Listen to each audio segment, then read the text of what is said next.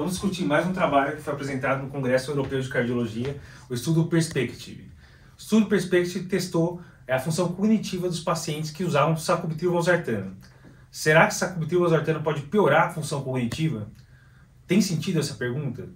Na verdade tem, porque o sacubitril, que é o inibidor de neprisilina, além dos efeitos de aumentar o BNP, que a gente sabe que pode ser benéfico, pode também diminuir a degradação de proteínas beta-amiloides, que podem ser neurotóxicas, então poderia levar um quadro demencial.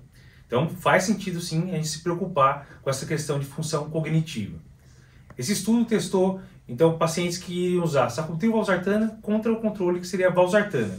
Pacientes com fração de ejeção acima de 40% tinham classe funcional 2 a 4 com NT para o BNP aumentado. E o que, que esse estudo mostrou?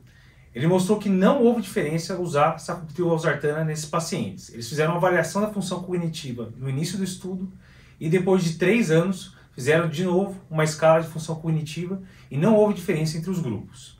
Além disso, o desfecho secundário era avaliar depósito de proteína beta-amiloide pelo PET scan. Então, uma medida objetiva se realmente estava formando mais proteína beta-amiloide. E não houve diferença também nos dois grupos na avaliação do PET scan no começo e após três anos.